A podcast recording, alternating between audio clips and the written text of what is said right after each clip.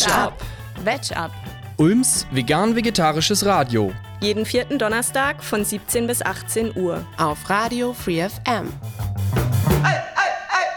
Hallo und herzlich willkommen bei Veg Up. Ich bin die Toshi und freue mich riesig, heute eine Gastmoderatorin hier im Studio zu haben, nämlich die Lisa. Hallo, ich freue mich auch sehr, dass ich hier sein darf. Die Lisa schnuppert gerade in unsere Redaktion so ein bisschen rein und hat für diese Sendung auch ihren ersten Beitrag gemacht, nämlich zu den sensationellen, coolen Vegan Sidekick Comics von Richard Watts. Genau, wir machen nämlich heute eine Sendung rund um das Thema Bücher. Und dazu haben wir aus unserem Wetchup-Archiv nochmal die unterschiedlichsten Buchtipps herausgesucht. Außerdem hört ihr mal wieder von unserer Veganerin auf Reisen, der Julien. Diesmal aus dem wunderschönen Malaysia. Und die Musik soll natürlich auch nicht zu kurz kommen. Im Gegenteil, bei VegUp geht es ja auch ein klein wenig darum, zu zeigen, dass vegan-vegetarisches Leben bereits sehr verbreitet ist und viele MusikerInnen, von denen man das mal mehr und mal weniger erwarten würde, voller Überzeugung dem Fleischkonsum abgeschworen haben. Wusstet ihr denn zum Beispiel, dass Alanis Morissette überwiegend vegan lebt? Ihre Beweggründe finde ich allerdings ein bisschen zweifelhaft. Hm, die wollte damit abnehmen, oder? Ja, genau. Das hat sie damit wohl auch geschafft. Aber ich finde es immer gefährlich, wenn VeganerInnen meinen, Veganismus wäre automatisch super gesund und könnte Krebs verhindern und bla bla bla. Ja, das finde ich persönlich auch. Und das hat sie aber gesagt? Ja, so ungefähr hat sie sich in einem Interview mal ausgedrückt.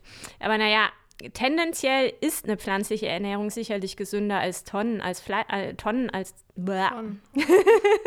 Tonnen von Fleisch in sich reinzuschaufeln. Aber solche Heilsversprechen sind wissenschaftlich natürlich ziemlich fragwürdig.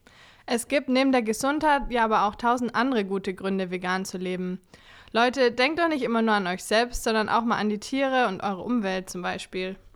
Was von Alanis Morissette spielen wir jetzt aber trotzdem. Schöne Musik macht sie ja. Hier also Alanis Morissette mit Guardian.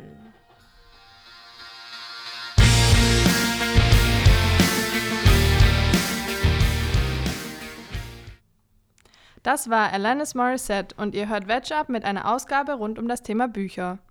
Von uns gibt es heute einige Buchtipps und wir starten mit einem, der insbesondere für solche HörerInnen interessant sein dürfte, die zwar schon oft daran gedacht haben, ihre Ernährung zu veganisieren, aber noch ein bisschen unsicher sind, wie eine solche Umstellung funktionieren kann. Das Buch Vegan Kochen, so klappt die Umstellung von Celine Steen und Joni Marie Newman kann hier mit zahlreichen Supertipps aufwarten. Jolene hat es gelesen und einen Buchtipp für uns geschrieben. Im Übrigen hat sie auch selbst noch total viel von dem Buch gelernt, obwohl sie selbst ja eigentlich schon seit Ewigkeiten vegan lebt. Buchtipp die Tiere leiden vielleicht, ja, aber so ein saftiges Steak, wie kannst du darauf verzichten? Welche vegetarisch-vegane Person hat das nicht schon mal als Reaktion auf die eigene Ernährungsweise zu hören bekommen? Oder aber, ich liebe Käse einfach. Das gestehen einem VegetarierInnen oftmals. Was vielen nicht klar zu sein scheint, eine vegane Ernährung ist nicht gleichbedeutend mit Verzicht. Spätestens seit dem letzten Vegan-Boom findet man im Supermarkt alles, um jedes noch so abwegige tierische Lebensmittel in einer pflanzlichen Alternative herzustellen. Klar, denken sich die meisten. Wenn man sich mal mit der veganen Küche auskennt, geht das vielleicht, aber bis dahin ist doch alles viel zu kompliziert. Zugegebenermaßen kann einen die Umstellung sehr in Anspruch nehmen. Mit den richtigen Werkzeugen ist es aber kinderleicht. Ein solches Werkzeug ist das Kochbuch, das wir euch heute vorstellen wollen. Der Titel scheint zunächst unspektakulär. Vegan kochen, so klappt die Umstellung. Und beim Durchblättern fällt schnell auf, nicht jedes Rezept ist auch bebildert. Die Rezepte sind in Celine Steen und Joni Mary Newmans Buch aber auch zweitrangig. Viel wichtiger sind die Erklärungen, welche Funktion tierische Lebensmittel in bestimmten Rezepten erfüllen und wie man sie uni universal ersetzen kann. Das Kochbuch ist auf rund 270 Seiten in neun Kapitel gegliedert. Der Aufbau der einzelnen Kapitel ist dabei immer gleich. Ein tierisches Lebensmittel wird vorgestellt, in dem beispielsweise seine biologische Funktion erklärt wird oder sein historischer Ursprung. Dabei wird gleich erläutert, wie gesund das Lebensmittel eigentlich ist. Danach werden dann für alle möglichen Varianten pflanzliche Alternativen vorgeschlagen. Ein Beispiel: 250 Gramm Butter kann mit 250 Gramm pflanzlicher Margarine ersetzt werden oder aber mit 190 Gramm Pflanzenfett. Bei Eiern muss man zunächst überlegen, welche Funktion das Ei hat. In einem Keksteig soll das Ei Flüssigkeit zufügen. Hier wird es am besten mit 60 Milliliter Pflanzenmilch ersetzt. In Kuchenrezepten mit einem Ei soll das Ei dagegen binden. Daher wird es mit einem Esslöffel Sojamehl gemischt mit zwei Esslöffel Wasser ersetzt. Nachdem alle Alternativen aufgezeigt sind, folgt zum besseren Verständnis ein Beispielrezept und danach wird noch beschrieben, welche Alternative man am besten wo einkaufen kann. Im Anschluss sind dann ein paar Grundrezepte abgedruckt, zum Beispiel ein Grundrezept für gekochten Seitan im Kapitel Fleischersatz oder eine glutenfreie Allzweckbackmischung im Kapitel Gluten ersetzen. Erst danach folgen die eigentlichen Rezepte, die ein Kochbuch normalerweise ausmachen. Das Schöne am Buch Vegan Kochen von Steen und Newman ist, dass auch an Allergiker gedacht wurde. Man erfährt nicht nur, wie man Milchprodukte, Eier, Fleisch und Fisch oder Honig und Gelatine ersetzen kann, sondern auch, wie sich Gluten, Soja, Zucker und Fette vermeiden lassen. Das Buch gibt viele Anreize dazu, sich auch als Veganerin mehr damit zu befassen, was im Kochtopf landet. Es wird in einfacher Sprache beschrieben, welche Funktionen die tierischen und pflanzlichen Lebensmittel im menschlichen Organismus erfüllen, wann sie gesund, aber auch wann sie schädlich sein können. Als Fazit kann man sagen, dass vegan Kochen, so klappt die Umstellung, gerade beim veganen Kochen noch unsicheren Mitmenschen Halt gibt und hilft, die Umstellung vollends zu vollziehen oder zumindest einmal anzugehen. Aber auch erfahrene VeganerInnen lernen bestimmt noch das ein oder andere Neue dazu, wenn sie sich dem etwas anderen Kochbuch annehmen. Das war Julines Buchtipp Vegan kochen, so klappt die Umstellung. Hört sich wirklich hilfreich an für Menschen, die noch ein bisschen unsicher sind, wie sie bestimmte tierische Produkte am besten ersetzen können. Es kommt ja häufiger vor, dass Leute eigentlich schon gern vegan leben würden, aber davor zurückschrecken, dass es angeblich so kompliziert ist. Man muss sich halt mal kurz damit befassen, um festzustellen, dass es eben doch nicht so kompliziert ist. Da kann ein Buch wie dieses ganz gut helfen, finde ich. Oder auch einfach ein Kochbuch. Eins? Du hast doch bestimmt hunderte zu Hause rumstehen. Ja, weil ich Kochbücher einfach so sensationell toll finde. Aber ich meine das ganz im Ernst. Für eine erste Orientierung reicht eigentlich ein gutes veganes Kochbuch ja völlig aus. Es geht ja darum, ein paar Ideen zu kriegen erstmal. Und viele Leute sind in der Küche halt in so einer Art Endlosschleife gefangen. Ich hatte das selber, als ich angefangen habe, vegan zu leben und es bei mir eigentlich jeden Tag irgendwie Bratkartoffeln gab. ähm, ja, so eine Endlosschleife, in der man einfach immer die gleichen 10, 15 Gerichte kocht. Da spricht ja auch überhaupt nichts dagegen, wenn es schmeckt. Nee, natürlich überhaupt nicht. Aber wenn man seine Ernährung umstellen möchte, dann kann das halt doch zu einer Hemmschwelle führen, weil einem erstmal die Ideen fehlen, weil man gar nicht so ganz genau weiß, was man denn jetzt eigentlich noch kochen könnte. Da kann der Blick in ein Kochbuch durchaus sehr inspirieren. Und weil es dann doch nicht bei dem einen bleibt, wenn man mal angefixt ist, stellen wir euch jetzt eine ganze Kochbuchreihe vor. Beziehungsweise Lorena wird das tun. Vorher gibt es aber noch ein bisschen schöne Musik, nämlich von der veganen Band Rakete liebt Stereo, die wir hier im Studio auch mal zu Gast hatten. Die Aufnahme des Mantras, das wir jetzt hören, stammt von diesem Besuch. Om Namah Shivaya, Om Namah Oh Kandi, Om Namah Shivaya, Om Namah Oh Kandi, Hare Hare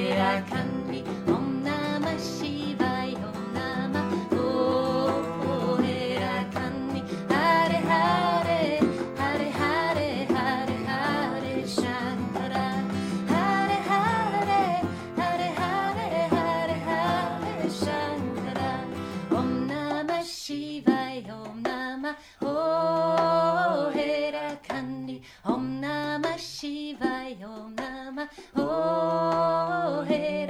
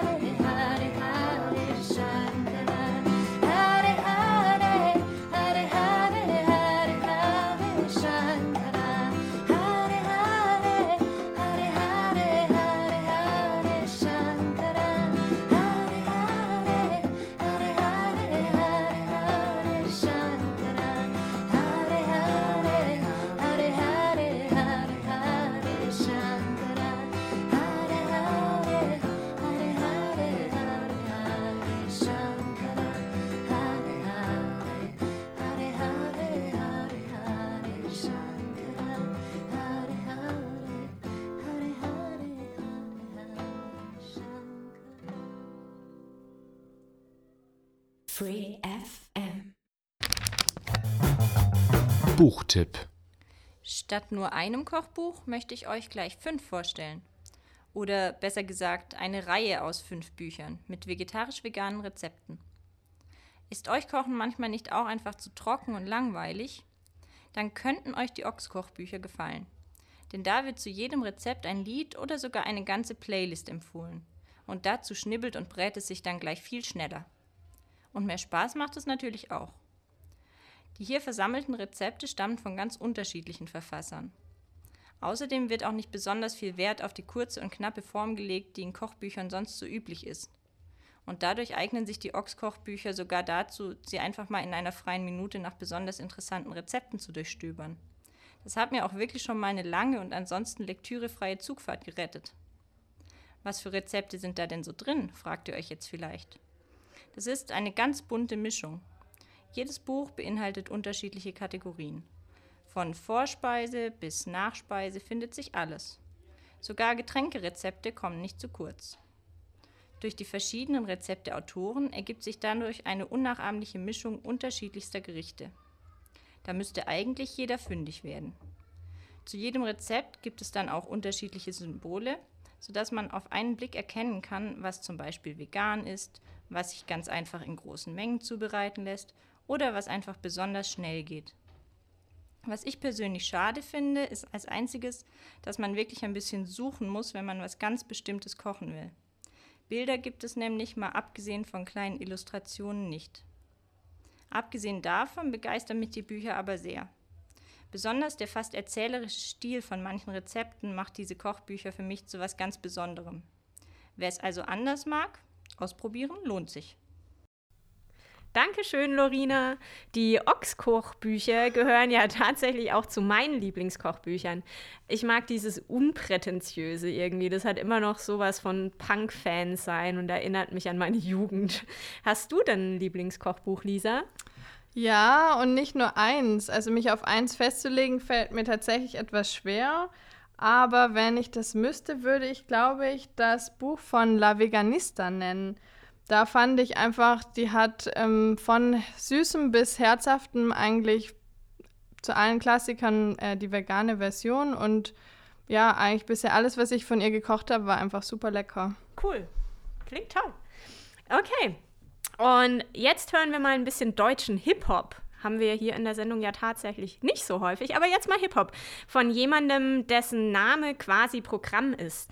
Einer, der Vega heißt, kann ja eigentlich nur vegan leben. Und so ist es in dem Fall auch. Von dem Frankfurter Rapper Vega gibt es jetzt also Ich will raus mit dir.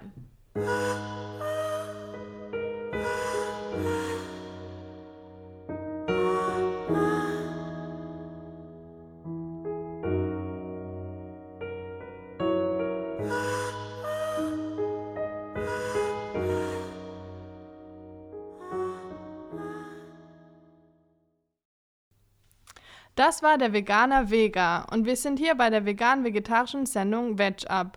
Heute rund um das Thema Bücher. Toshi, was hast du denn für einen Bezug zu Büchern? Oh Mann, ähm, ich würde sagen, einen ziemlich großen, also zum Lesen eigentlich allgemein, nicht nur Bücher, sondern ich lese auch ganz viel Magazine. Und wenn es um Bücher geht, sowohl Romane als auch Sachbücher, ich musste mir mal die Regel auflegen, dass ich nicht mehr als fünf Bücher gleichzeitig lese. Zeitweise waren das auch mal zehn oder 15 Bücher gleichzeitig. Da kommt man dann irgendwie durcheinander.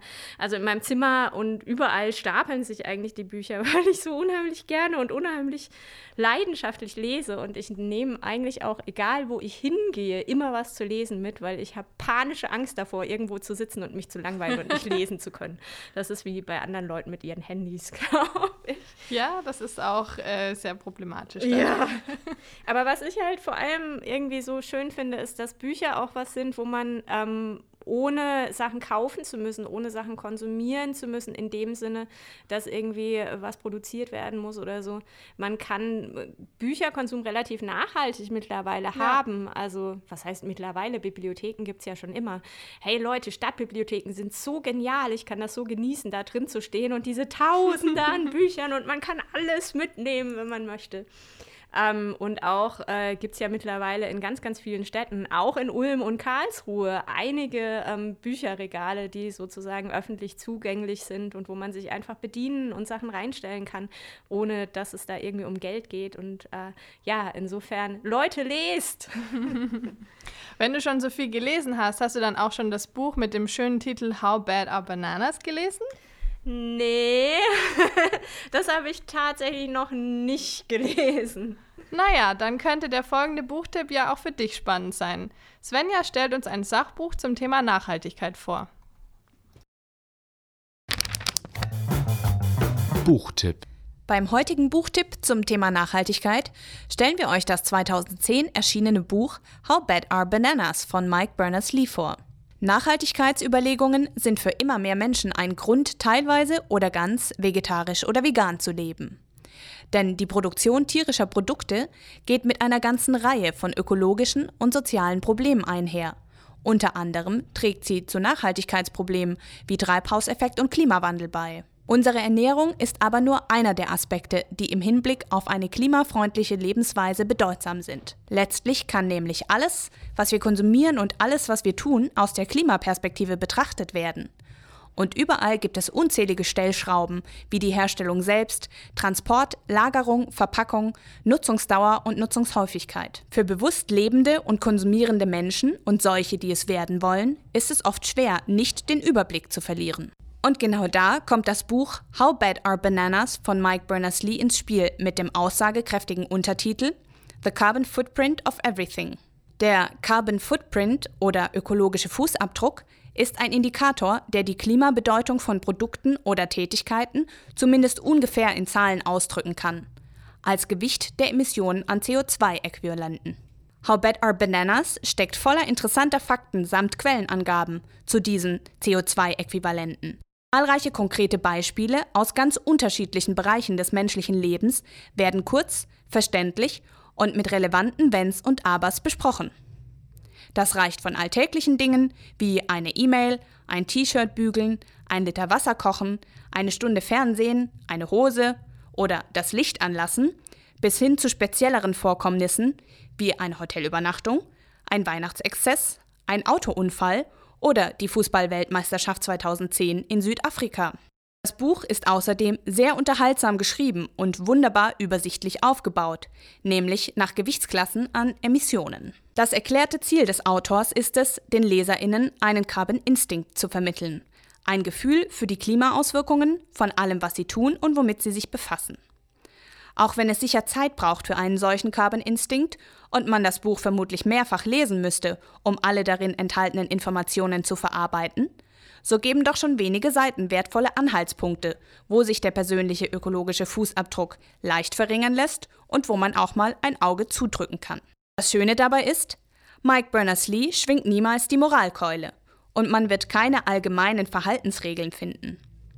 Vielmehr lädt er dazu ein, das eigene Verhalten kritisch zu reflektieren und zeigt Möglichkeiten auf, wie sich der persönliche ökologische Fußabdruck durch kleine Änderungen und nach individuellen Bedürfnissen verbessern ließe. Das Thema Lebensmittel ist dem Autor übrigens wichtig genug für ein eigenes kleines Kapitel. Einerseits werden darin die einzelnen Komponenten des ökologischen Fußabdrucks von Lebensmitteln besprochen, andererseits bietet der Autor eine Reihe von Low-Carbon Food Tipps zum Abschluss seien die drei Tipps mit dem größten Einsparpotenzial genannt. Mit dabei, und zwar mit satten 25% Einsparpotenzial gegenüber dem der britischen Durchschnittskonsumentin, das Reduzieren von Fleisch- und Milchprodukten.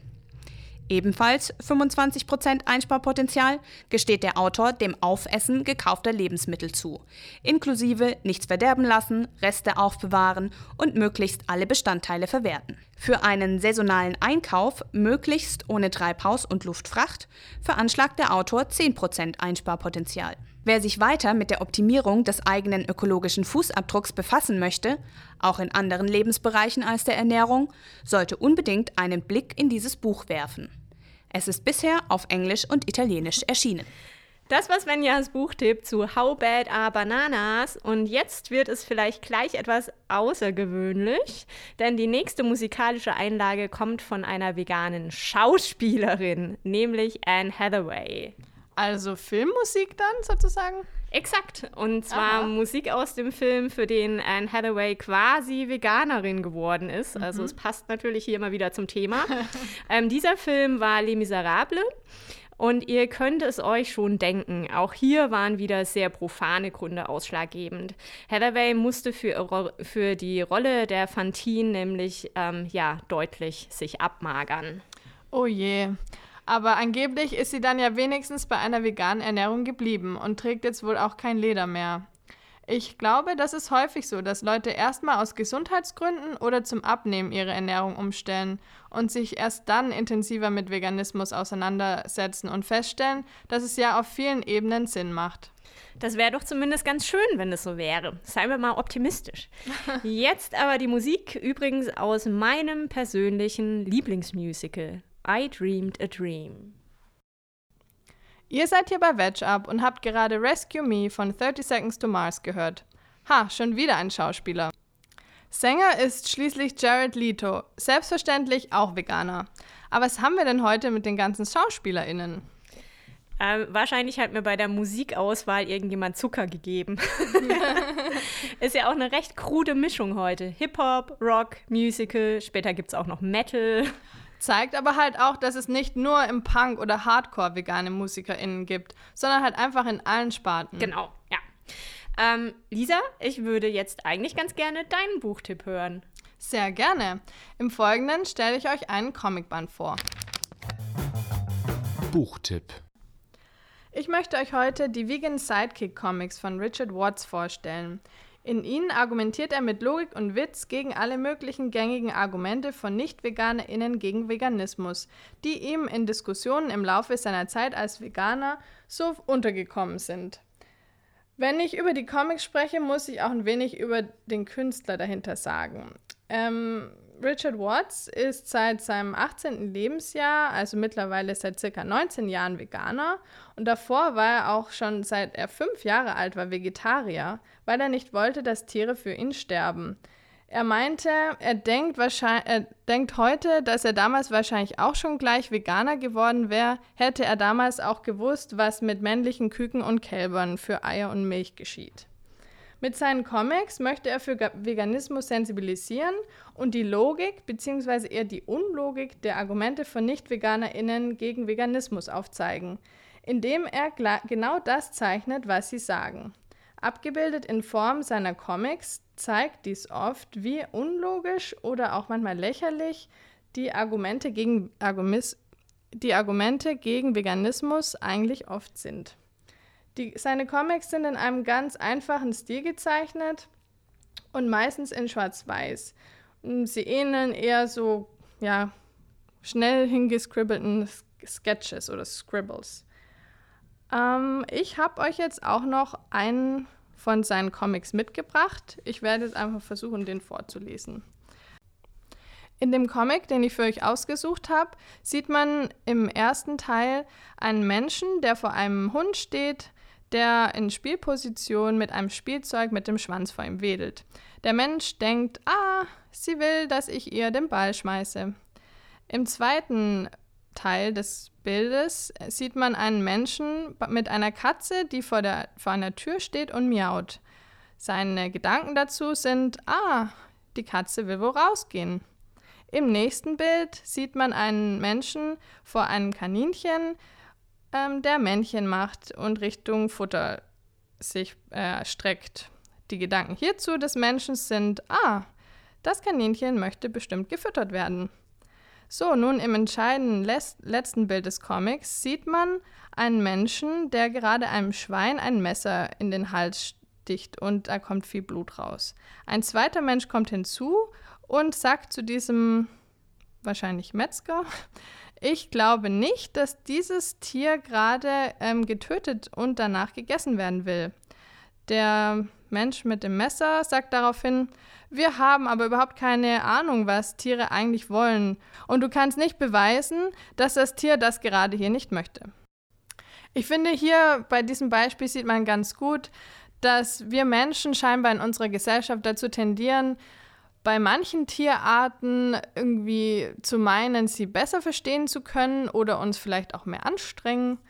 Ähm, sie zu verstehen und bei anderen Tierarten einfach unser eigenes Interesse über deren Interesse zu stellen und dann bei der, in der Diskussion ähm, damit konfrontiert, ob man das nicht vielleicht auch auf alle Tierarten übertragen könnte, kommen dann eben solche etwas ja, dünnen Gegenargumente zutage. Zu Vegan Sidekick noch ein paar ähm, Punkte. Also ähm, Richard Watts hat äh, seine Comics hauptsächlich online auf den großen Social-Media-Plattformen, also vor allem bei Facebook, Instagram, Twitter und Tumblr. Bei Facebook hat er mittlerweile über 139.000 Followers. Aber er hat diese Comics auch mittlerweile in vier Büchern ähm, gedruckt und ein fünftes ist auch schon in Arbeit. Und davon habe ich auch zwei zu Hause. Und deswegen finde ich, passt es hier auch in die Buchvorstellung mit hinein. Danke, Lisa. Ich habe eins der Vegan Sidekick Bücher auch schon gelesen, nämlich von dir ausgeliehen und kann mich der Empfehlung nur anschließen. Also ähm, es ist echt super, man kommt aus dem Schmunzeln nicht mehr raus, auch wenn es natürlich so eine sonderbare Mischung aus lustig und echt saumäßig deprimierend ist. Ja, seine Art ist auch sehr direkt und ähm, ja, bestimmt auch nicht für jeder Mann oder Frau, aber ja, insgesamt glaube ich, ist es oft einfach auf den Punkt gebracht und ja. Ja, genau, so kann man sagen. So, Ja. wir hatten heute fünf Buchtipps für euch und ich denke, damit reicht es jetzt fürs Erste auch mal. Einen Beitrag gibt es aber noch, und zwar die Veganerin auf Reisen. Auf Reisen ist es ja auch immer wichtig, Lesestoff dabei zu haben, wie du vorher schon mal erwähnt hattest. oh ja. Und da weiß ich auch wirklich E-Book-Reader zu schätzen, muss ich ehrlich sagen. Jolene, unsere Veganerin auf Reisen, hat sich auch extra einen besorgt, bevor sie vor über einem Jahr mittlerweile auf ihre Weltreise aufgebrochen ist. Ja, die Erfindung des E-Book-Readers hat das Reisen schon verändert. Jetzt muss man nicht mehr kiloweise Papier mit sich rumtragen. Ja, dafür kann man aber bei anderen UrlauberInnen nicht mehr so schön spicken, was sie denn da eigentlich gerade lesen. Mir ist es voll aufgefallen, als ich das letzte Mal an einem Strand saß und alle Menschen, also wirklich alle, die da so saßen, ganz uniform mit ihren einheitlichen E-Book-Readern da saßen. Wir wissen nicht, wie viel Zeit Julien in Malaysia lesend am Strand verbracht hat. Aber wir wissen, wie es ihr in diesem Land bei der Suche nach veganem Essen erging. Auch ihr werdet das gleich erfahren. Vorher gibt's aber noch ganz neue Musik von Brian Adams. Das Album ist am 1. März erschienen. Die kanadische Rocklegende ist selbstverständlich Veganer. Wir hören seine Single Shine a Light. You were born in a small town. Always had dreams bigger. Malaysia war in vielerlei Hinsicht ganz anders als die asiatischen Länder, die ich zuvor bereist habe. Als erstes Land mit Islam als Staatsreligion war die augenscheinlichste Veränderung natürlich die Bedeckung der Frauen, an die man sich als Touristin natürlich auch einigermaßen halten sollte. Überraschend für mich war auch der Reichtum des Landes mit einer sehr breiten Mittelschicht, die Hunger hat auf Fleisch. Halal versteht sich. Nicht, dass es keine vegan-vegetarischen Beilagen und Alternativen gäbe. Sie landen bei Einheimischen nur selten auf dem Teller. Die malaiische Küche gilt als die variationsreichste in ganz Südostasien. Sie ist geprägt von der indischen und thailändischen Küche, wartet mit vielen westlichen Gaumenfreuden auf und kann noch viel mehr. Stark verbreitet sind buffetartige Restaurants, in denen man sich selbst schöpft und dann pro Portion bezahlt. Da die meisten vorgekochten Gerichte mit Fleisch sind, ist die Auswahl zwar etwas eingeschränkt, es bleibt aber genug übrig. Tempeh in würziger Marinade, frittierter Tofu, Bohnen und Bratgemüse, Auberginen oder Ananascurry und natürlich Reis dazu. Manchmal gibt es auch Bratkartoffeln, vegetarische Käsemakaroni und gekochte Eier in scharfer Currysoße. Von der Stadt Georgetown, die als das kulinarische Mekka asiatischer Küche gilt, war ich aber eher enttäuscht. Bis wir fern abseits der Food-Szene ein veganes Restaurant gefunden haben, das typisch malaiische Gerichte vegan interpretiert. So gut schmeckt Malaysia also. Eines lässt sich mit Sicherheit sagen. Malaien essen gerne und sind auch sehr bemüht, einem das Essen schmackhaft zu machen. Beispielsweise sind wir einmal als einzige Touristen in ein Hotel eingecheckt, in dem die Einheimischen Wochenendurlaub machen. Als die Küchenchefin beim Fleisch- und Fischbarbecue erfahren hat, dass ich mich vegan ernähre und nur Beilagen esse, wurde sofort Gemüse für mich gegrillt. Obgleich alle anderen Gäste inklusive meiner Reisebegleitung ihr Fleisch selbst grillen mussten. Dazu gab es dann noch einen Topf süßer Linso Linsensuppe extra für mich. Was kann man sich mehr wünschen? Das war Jolines Reisebericht aus Malaysia und jetzt haben wir für euch noch eine aktuelle Meldung vom Ulmer Amtsgericht.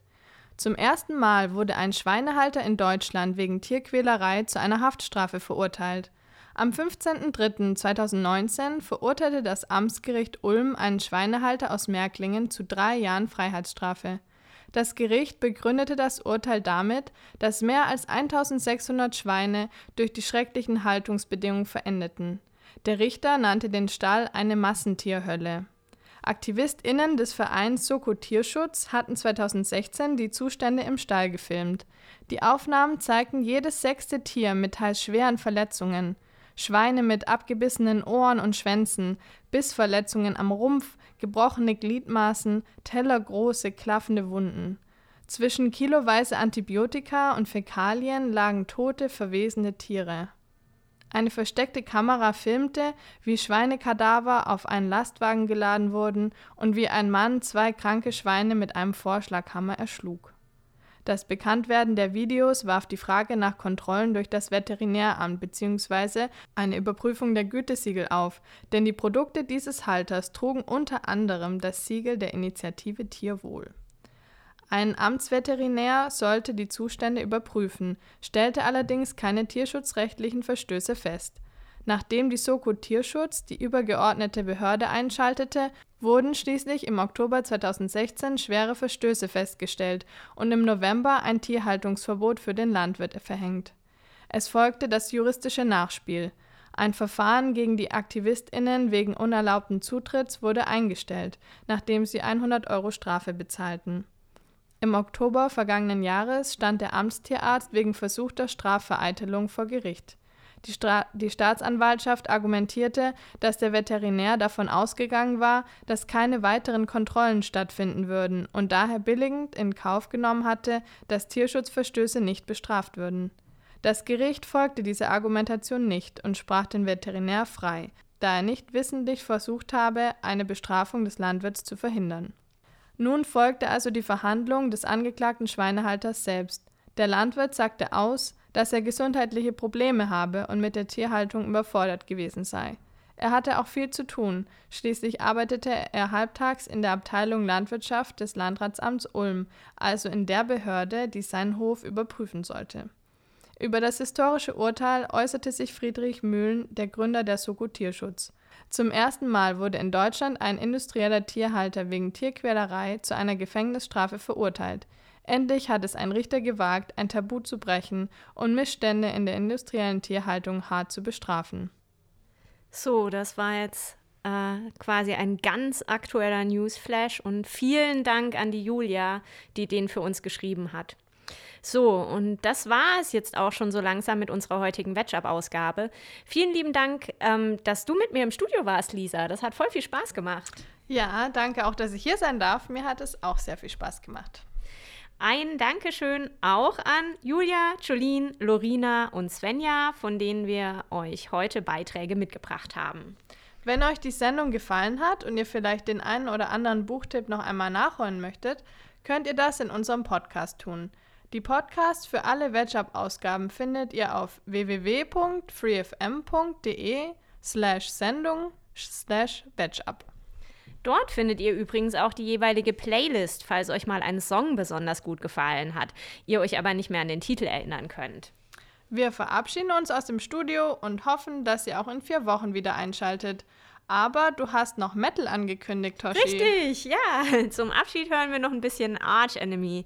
Die Sängerin, wenn man das denn singen nennen will, lebt vegan. Keine Angst, ihre Stimme hat sie ganz bestimmt nicht von ihrer Ernährung, wobei ich ja echt froh wäre, könnte ich so schauten. Auf jeden Fall eine ziemlich taffe Frau. Hier ist Arch Enemy mit The World is Yours und wir sagen Tschüss. Tschüss.